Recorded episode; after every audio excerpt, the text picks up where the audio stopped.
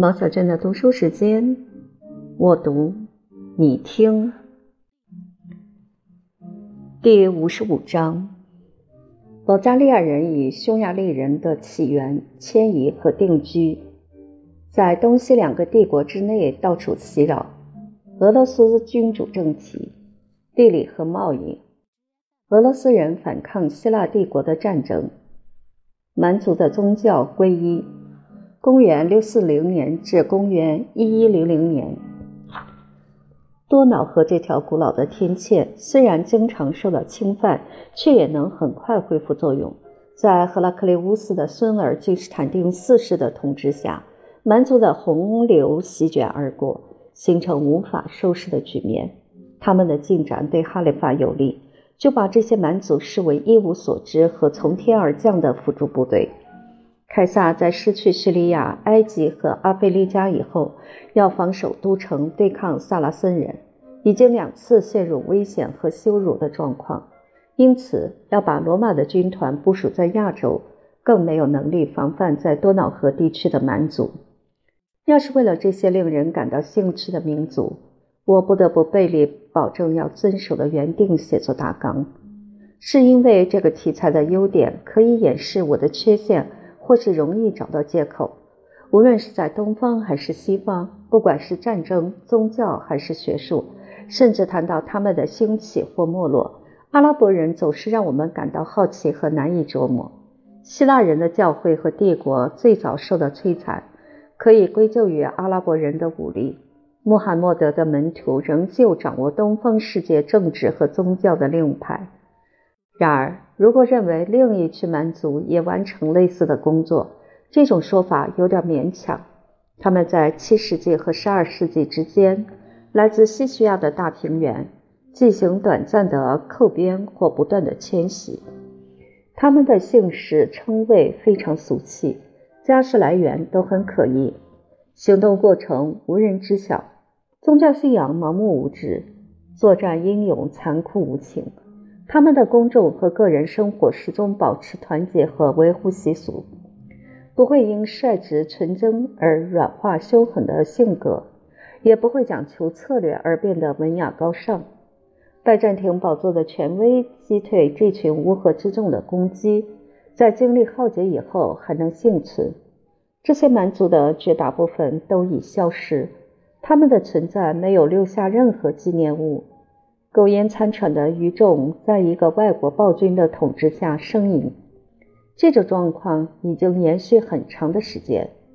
我所选择的史料只能限于那些仍值得记述者，像是来自古代的保加利亚人、匈牙利人和俄罗斯人。诺曼人的征战和土耳其人的君主国，在永难忘怀的十字军到达圣地，以及君士坦丁的帝国和城市沦陷以后。就很自然的告一段落。一、保加利亚人的迁徙和最早建立的王国，公元六四零年至公元一零一七年。东哥特人迪奥多利克入侵意大利之前，先击灭保加利亚军队。保加利亚人经过这次败北以后，整个民族连带他们的名字消失达一个半世纪之久。位于布里斯蒂尼斯河、塔内斯河和伏尔加河那些陌生的殖民地，很可能又恢复原来或类似的称呼。古老的保加利亚国王留给五个儿子的遗言，是要他们节制与和谐。年轻人对于老父的教训，当成经验丰富的长者的逆耳之言。五位王子埋葬他们的父亲，分掉国王的臣民和牛群。忘记老父提出的忠告，然后大家分手，各奔前途，开始漂泊去找寻个人的机运。我们发现最富冒险精神的弟兄到达意大利的腹地，获得拉文纳太守的庇护。这股迁徙的潮流是直接朝着或是被迫指向都城。现代的保加利亚沿着多瑙河的南岸，一直使用保持到目前的名字。也能维护所建立的形象，归因于当年那些新来到的征服者运用战争和条约，陆续获得达尔达尼亚、提萨利和两个伊比鲁斯这些罗马行省。教会的最高权力从查士丁尼幼年时成长的城市萨尔底加改换到另外的地点。在保加利亚人欣欣向荣的时代，名不见经传的小镇莱克尼杜斯或阿克里达非常荣幸能够设置国王和教长的宝座。语言是非常确实的证据，可以说明保加利亚的先世渊源于斯拉夫尼亚人的血统。要是更精确的说法是，斯拉夫尼亚种族与他们有亲戚关系的族群，如塞尔维亚人、波斯尼亚人。拉西亚人、克罗地亚人、瓦拉基亚人，对于这个居于领导地位的部族，不是追随他们的气质，就是模仿他们的榜样。从黑海到亚得里亚海，他们遍布整个陆地，成为希腊帝国的俘虏、臣民、盟友或敌人。整个民族被称为斯拉夫人，无论是出于机会或是恶意，他们从光荣的含义被贬为奴役的地位。在这些殖民地当中，克罗巴提亚人或克罗地亚人都是这个伟大民族的后裔，也是达尔马提亚的征服者和统治者。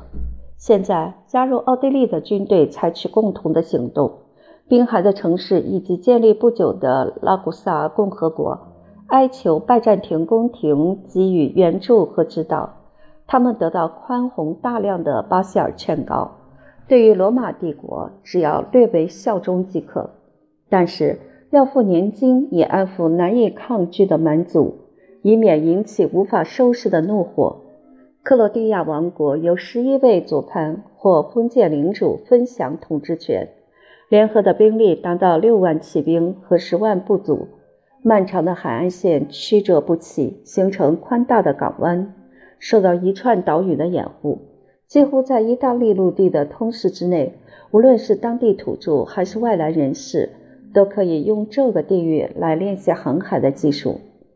克罗地亚人仿效古老的利本尼亚型快船，建造他们的船只或双桅帆船。根据原来的理想，要用一百八十艘各型船只组成实力可观的水师。我们的水手也许会嘲笑这些作战用的船只。每艘上面只配置十、二十或四十个人，他们逐渐演变为商业和贸易提供更有价值的服务。然而，斯拉夫尼亚的海盗仍旧出没频繁，而且带来危险。在十世纪快要结束之前，威尼斯共和国有效控制亚得里亚海湾，让船只能够不受阻碍自由通航。这些达尔马提亚国王的祖先非常精通航海术。已经到达滥用不知节制的地步，后来才离开这门危险的行业，定居在白克洛地亚，就是西里西亚和小波兰的内陆地区。按照希腊人的计算，离黑海有三十天的行程。不论就时间和位置来说，保加利亚人的丰功伟业只限于一个很狭小的范围。在第九和第十世纪之时，他们的统治已经延伸到多瑙河南岸地区。实力更为强大的民族追随他们的迁徙行动，逼得他们又回到多瑙河北岸，然后向着西方发展。然而，只有晦涩难解的记录保存他们的功绩，可以夸耀获得的荣誉，那就是他们在战场上杀死一位奥古斯都和君士坦丁的继承人。过去，这功劳归给哥特人。皇帝尼斯福鲁斯一世在阿拉伯战争中丧失声誉，却在斯拉夫尼亚战争中丢掉性命。第一次的作战行动，他大胆而成功地深入保加利亚中部地区，烧毁皇家的宫廷，也不过是一些木造的建筑物和村庄而已。然而，就在他搜寻战利品以及拒绝和平条约的时候，他的敌人激励士气和集结战力。撤离的渡口成为难以克服的障碍。站立的尼斯普鲁斯在知道状况以后，大声喊道：“天哪，天哪！我们已经插翅难飞了。”有两天的时间，他没有采取任何行动，完全是一副坐以待毙的模样。等到第三天的早晨，保加利亚人对营地发起奇袭，罗马君王和帝国的重要官员都被杀死在帐幕里面。瓦伦斯皇帝的尸体能够免于亵渎。尼斯福鲁斯的首级被插在长矛上示众，他的头盖骨镶嵌金座，经常在胜利的宴会中斟满美酒供大家饮用。希腊人爱到军权受到侮辱，然而他们认为这是贪婪和残酷应得的惩罚。这个令人毛骨悚然的酒杯，强烈表现出西西亚旷野的习性和风俗。然而，在与希腊人和平的交往、获得文明开发的地区，以及引进基督教的礼拜仪式以后，就在同个世纪的末叶，保加利亚人在各方面就有长足的进步。保加利亚的贵族都在君士坦丁堡的学校和皇宫接受教育。西蒙是一位有皇室血印的年轻人，研习德莫斯蒂尼的修辞学和亚里士多德的逻辑。他想成为国王或武士，放弃僧侣的修道宣誓。在他超过四十年的统治之下，保加利亚跻身世界文明强权之列。西美昂对东部帝国一再发起攻击，希腊人可以任性谴责他的忘恩负义和亵渎神圣。倒是从中可以获得一些丝安慰。他们花钱买到异教徒土耳其人的帮助。西梅昂的第二次会战补救了前一次会战的损失。当时，只要能躲过这个可畏国家的军队，就可以算是一次胜利。塞尔维亚人溃败，人员不是成为俘虏，就已四散逃走。要是有人在他们复原之前到这个国家来游历，会发现不到五十个流浪汉，没有妇女和儿童，他们过着被追捕的危险生活。阿斯洛斯河岸有一个古代的遗迹，希腊人在此地常的拜祭。蛮族的赫尔克利什用神力折断他们的尖角。西麦昂编组部队围攻君士坦丁堡，在与皇帝当面的谈判中，他强迫对方要履行提出的和平条件。他们的会面特别加强戒备，拖着皇家的坐舰靠近一个人工制造而且警卫森严的平台。保加利亚人的排场要与皇帝的权势一比高下。态度谦逊的罗曼诺斯一世说道：“你是基督徒吗？那么你有责任不要让教友流血牺牲。你愿意接受和平，难道不是受到渴求财富的诱惑？那么，请收起你的剑，张开你的双手。”我会尽最大限度来满足你的欲望。他们用皇家的联姻来保证双方的修好，自由贸易获得核准或恢复到原来的规模。宫廷最高等级的礼遇用来维系保加利亚人的友谊，比起敌国或外国的使臣更为优渥。为了对西梅昂表示尊敬，加封地位崇高和引起反感的头衔，特别称他为巴塞勒斯或皇帝。不过，这种友情很快无法保持。西梅昂逝世以后，两国再度大动干戈，他的继承人发生内讧，难逃绝灭的命运。十一世纪初期，巴塞尔二世咕咕坠地就继承帝位，平生的作为获得保加利亚征服者的称号。他在莱克尼杜斯的皇宫发现金库里有四十万镑的财富，使他的贪婪多少能够获得满足。他对一万五千名战俘施以极度冷酷和令人发指的报复，而且他们的罪名是保卫自己的国家，更能显示出暴虐和残忍的性格。这一万五千人都被剜去双目，每一百个战俘中只有一个人可以保留一只眼睛，使他能够牵引瞎眼的百人队返乡参见国王。据说他们的国王因而死于忧伤和恐惧之中。这种可怖的景象使全民为之惊畏难安。保加利亚人从他们的居留地被扫地出门，限制在一个狭小的行省之内。幸存的酋长劝诫他们的子弟要坚忍屠城，负起血耻复仇的责任。二、土耳其人和匈牙利人的迁徙以及共同的先世。公元884年至公元900年，大约在基督纪元900年。匈牙利人这个凶狠的族群首次威胁着欧洲。出于畏惧和迷信的心理，他们被误认为圣经里提到的 Gog 和 Mago 是世界末日的征候和预兆。等到他们传进文字以后，出于爱国心所产生的好奇，形成强烈和值得赞许的冲动，要去探索古代的事物。他们遵从理性的考量。不再为阿迪拉和匈奴人无用的宗谱而自夸，只是抱怨鞑靼战争使最早的记录受到损毁。无论真有其事，还是出于虚构，乡土风味的民歌很久以前就已遗忘得一干二净。皇家的地理学家获得当代和外国的资料，与匈牙利人一份简陋的年代记遗留的残卷相对照。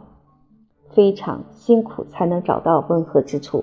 匈牙利人在本国和东方的称呼是马扎尔人，在西西亚人的部落当中，希腊人为了便于区别，取了一个专用而特别的名字，称之为土耳其人，把他们视为一个伟大民族的后裔。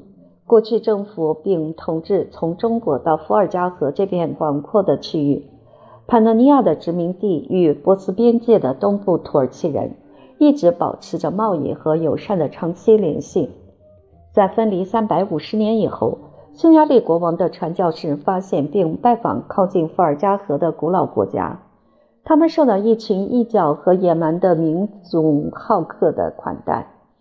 这些人还保有匈牙利人的姓名，大家用本乡的语言交谈，记起长久失去联络的弟兄原来的传统。他们带着惊奇的神色。听取新的王国和宗教各种不可思议的故事，后来基于血缘的利害关系，激起改变信仰的狂热情绪。他们之中有一位最伟大的君主，曾经拟定非常有创意的构想，后来还是无疾而终。他认为潘诺尼亚现在是人烟稀少的荒漠，他们的族人虽然在这里建立殖民地，是可以从达达地区的腹地补充所需的人员。匈牙利人从达达地区这块最早的发源地被战争和迁徙的潮流带向西方，这是更遥远的部落发生移动的力量所引起。他们既是逃亡者，同时也是征服者。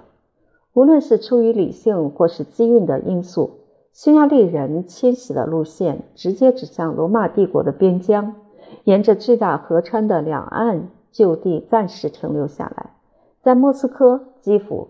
和摩尔达维亚这些区域，还可以发现临时居住的遗迹。在这种路途漫长而又形式各异的游历过程中，匈牙利人无法经常逃避外人的统治。他们与异族的通婚使纯净的血统获得改进，也可以说是受到玷污，完全是出于强制或选择的动机。可扎尔斯人有几个部落参加他们的阵营。称为资格最老的诸侯或家臣，引进第二种语言供他们使用。科扎尔斯人有显赫的名声，在会战队列获得最荣誉的位置。土耳其人和他们的盟友所组成的军队，在行进时分成七个人员盖等的师级单位，每个师有三万零八百五十七位武士编成，再加上适当比例的妇女、儿童和奴隶。估计至少形成一个百万人的迁移团体，他们的全民会议接受七位瓦伊沃德或世袭酋长的指导，根据过去产生争执和实力减弱的经验，推举一个人进行简单而有力的管理。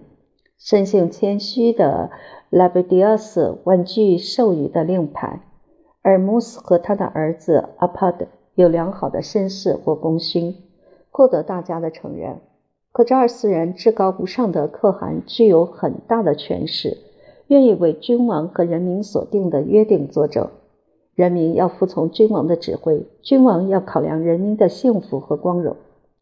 现代知识所获得的辨别能力，可以让我们对古代民族获得新颖和广泛的概念，因此还可以对以上的叙述加以补充。匈牙利的语言非常独特。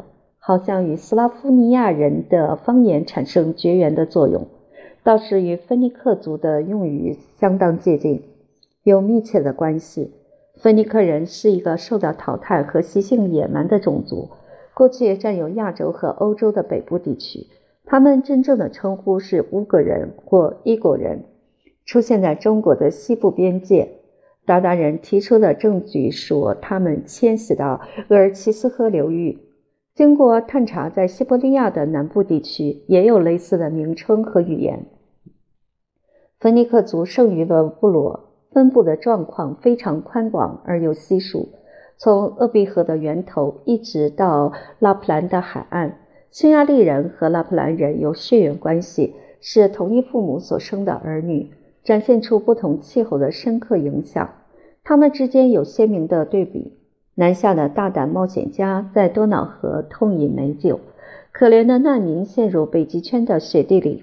匈牙利人的身体和心智具备天赋的应有气质和性格，战争和自由从来就是主要的支配力量。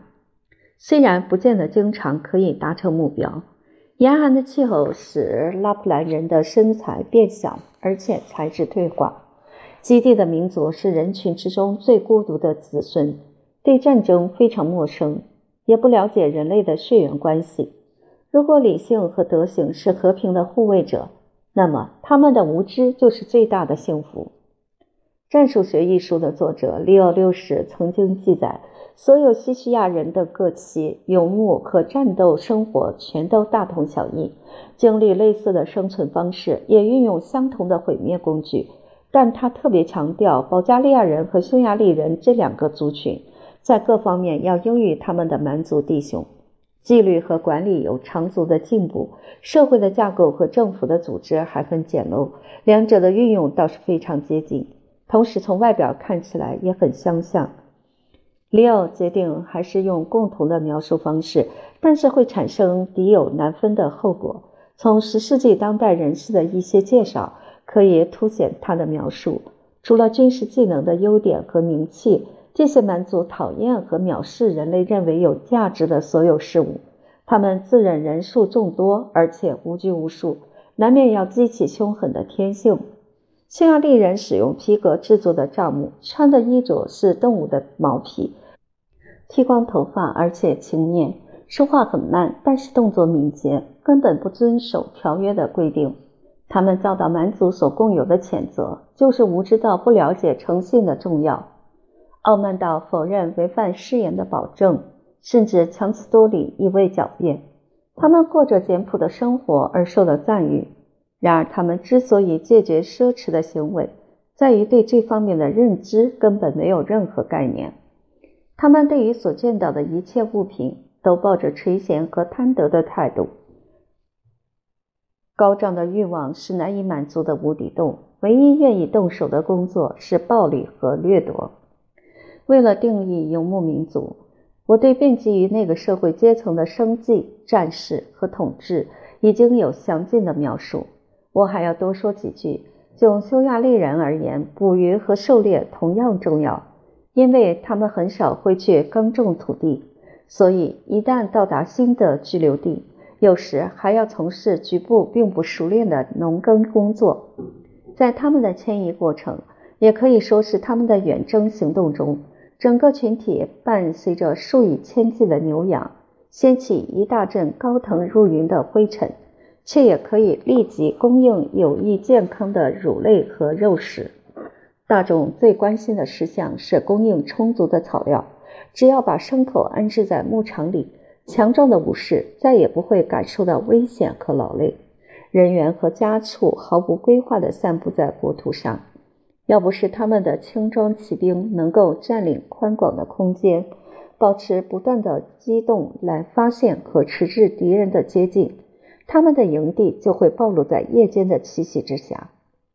他们从罗马人的战术获得一些经验，士兵可以使用刀剑、长矛和头盔，战马也装上铁质的胸甲。然而，传统和致命的武器还是达达弓。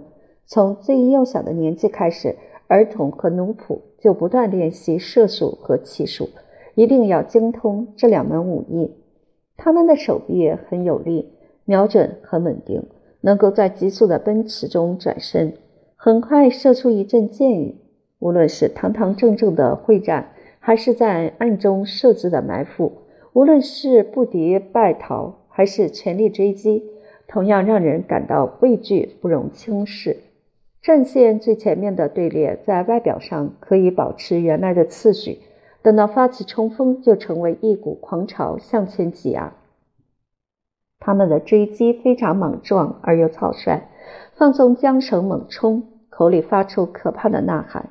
如果他们开始逃走，不管是真的害怕还是故意诱敌，习惯用极快的速度和突然的动激动阻止放胆追赶的敌人，并且实施反击。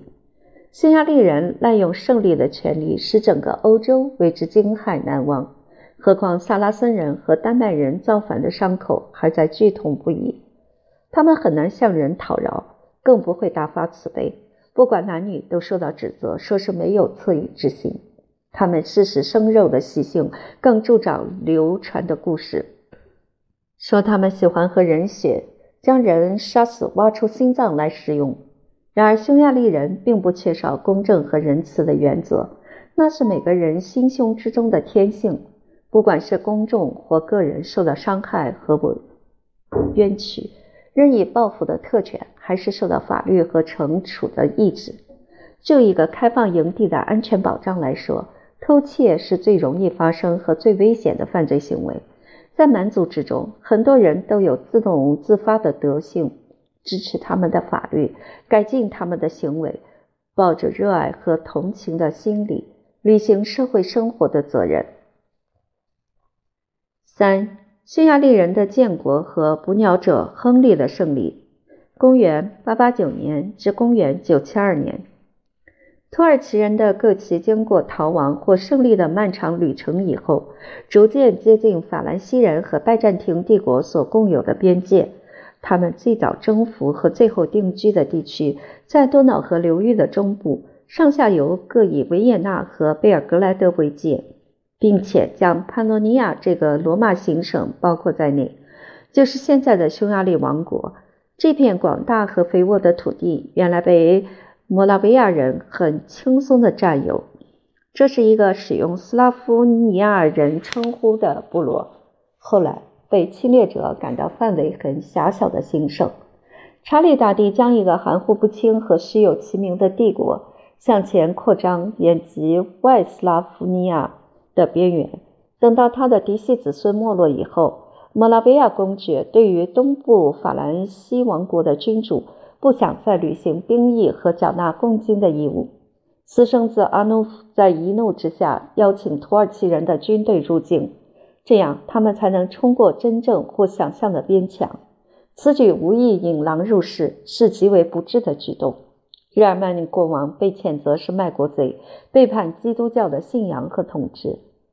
终阿诺夫一生，匈牙利人出于感恩或畏惧而受到遏制。等到妻子刘易斯在位的幼年时代，他们发现且开始侵略巴伐利亚。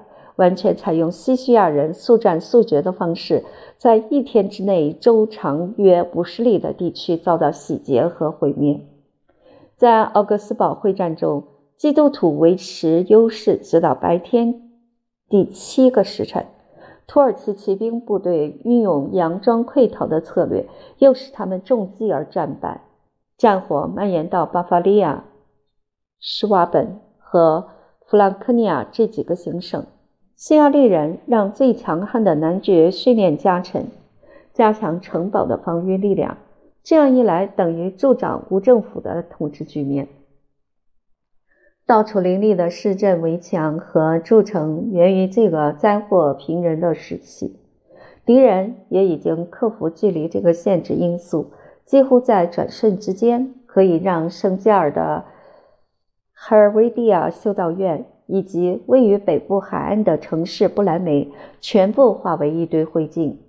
大约有三十多年的时间，日耳曼帝国或王国忍受缴纳贡金的羞辱，解除武装后失去抵抗的能力，受到威胁要掳走他们的妇女和子女，成为俘虏，把所有年龄在十岁以上的男性全部杀光。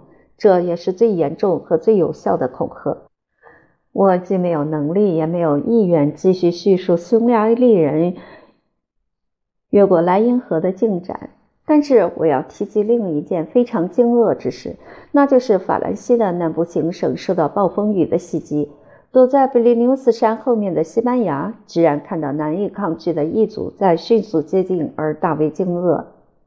匈牙利人先是想入侵附近的意大利地区，后来从设置在布伦塔的营地。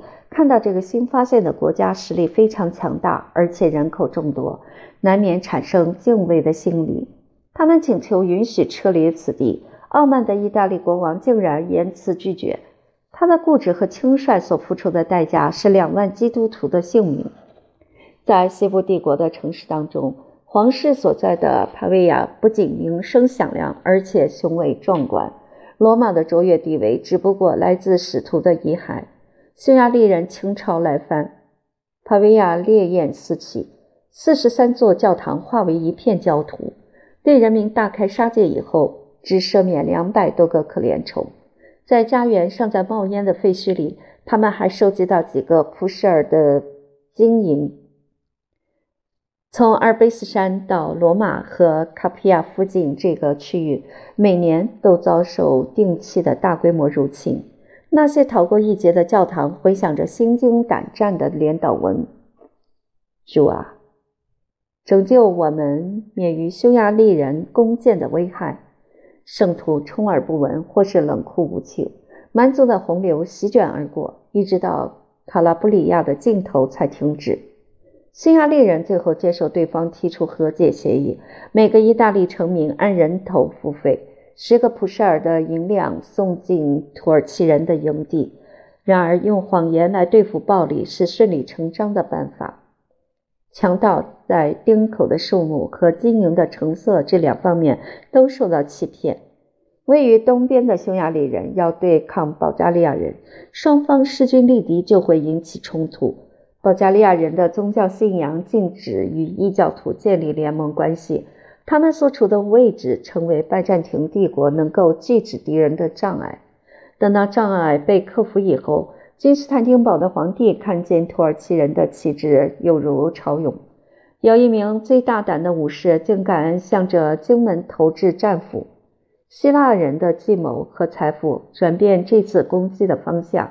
匈牙利人对于撤军感到自豪，因为他们迫使强悍的保加利亚人和尊贵的凯撒。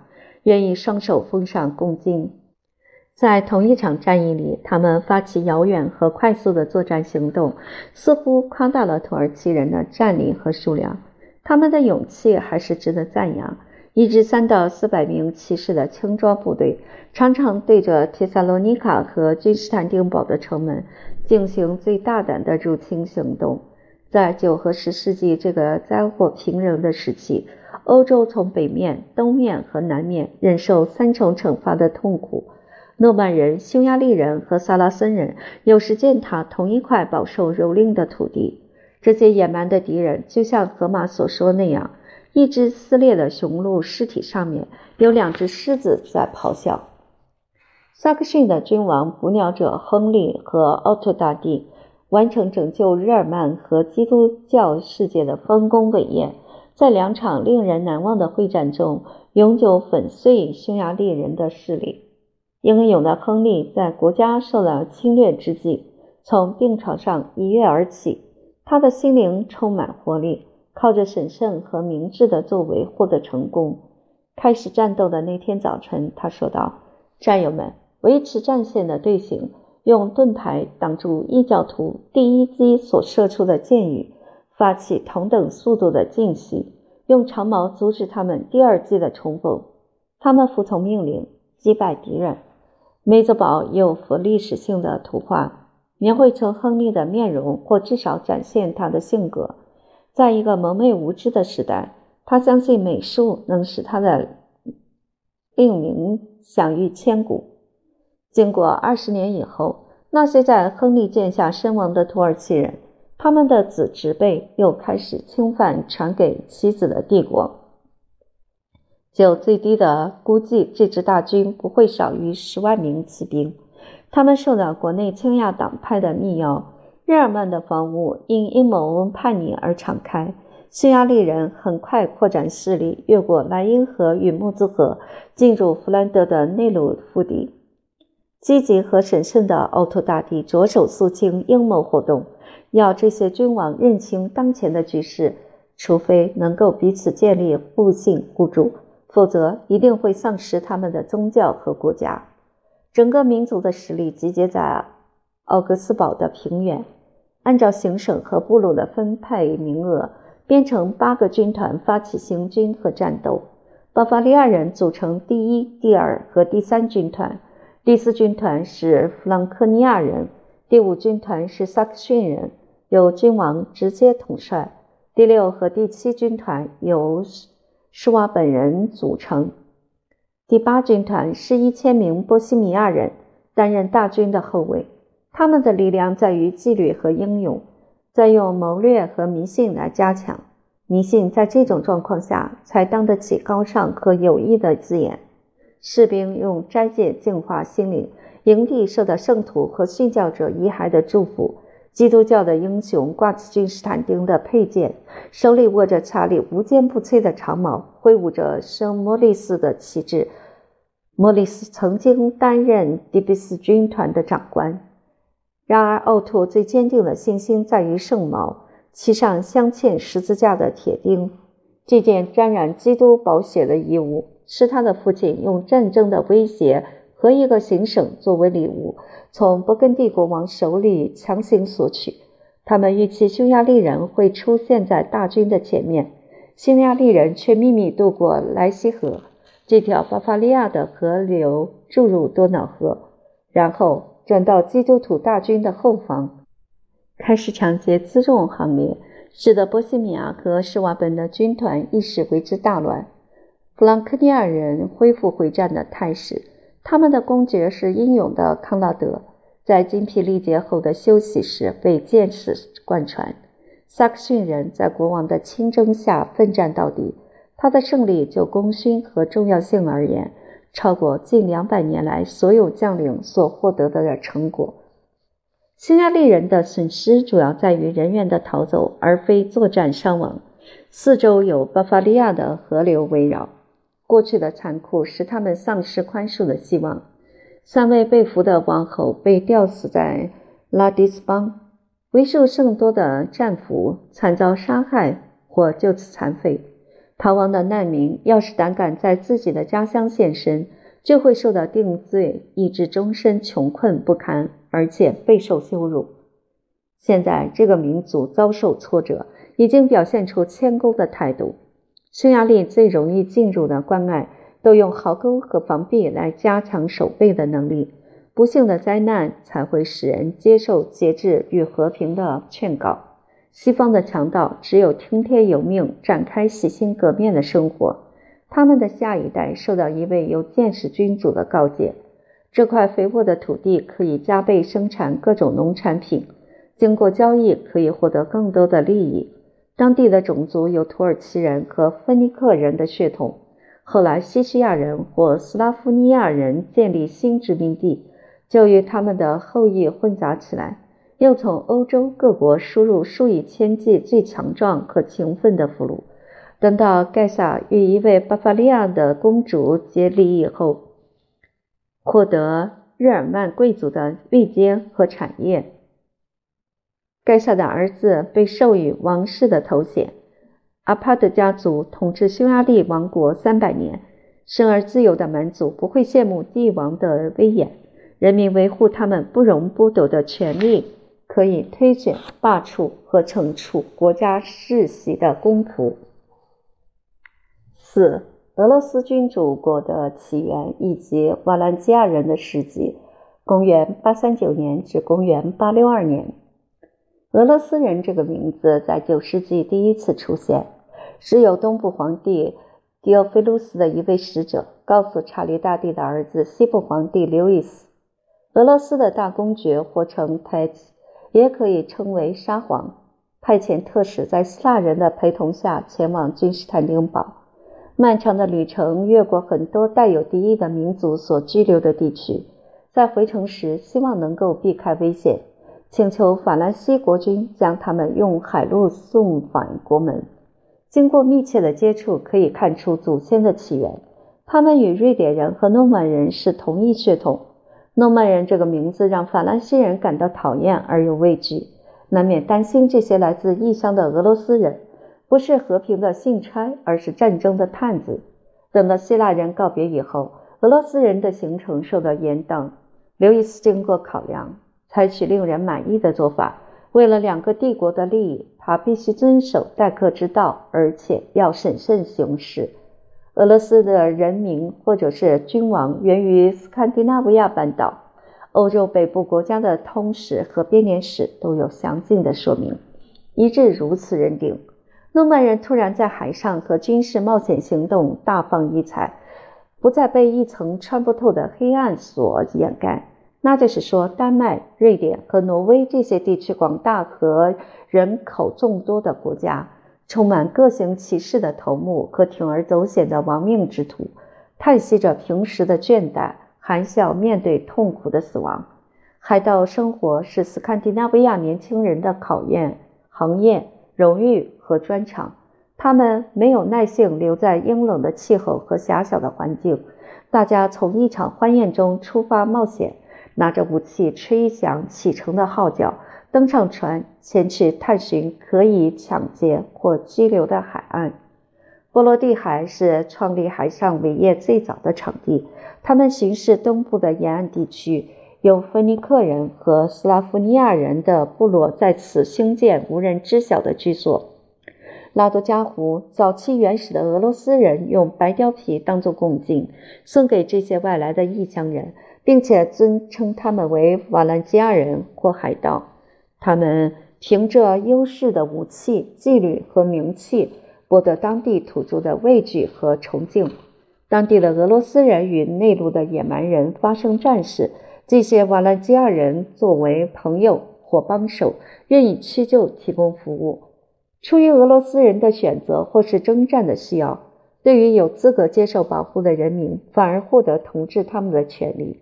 瓦兰吉亚人的暴政使他们遭到驱离，基于过去的英勇行为再度被召回。最后，有位斯堪的纳维亚的酋长刘利克成为一个王朝的创始人。这个王朝的统治期间长达七百年之久。刘利克的弟兄扩大他的影响力，他的战友在俄罗斯的南部行省。仿效服役和篡夺的先例，运用战争和暗杀这些司空见惯的方法，他们的建树凝聚成一个强大君主国的架构。只要留利克的后裔被视为外国人和征服者，他们就用瓦兰基亚人的武力进行统治，把产业和臣民分配给忠诚的卫队队长。波罗的海海岸则提供源源不绝的冒险家。当斯堪的纳维亚的酋长在这片土地上生根茁壮以后，他们就与俄罗斯人的血统、宗教和语言掺杂在一起。守卫瓦拉迪米尔的攻击就是从这些外国的佣兵手里拯救他的祖国。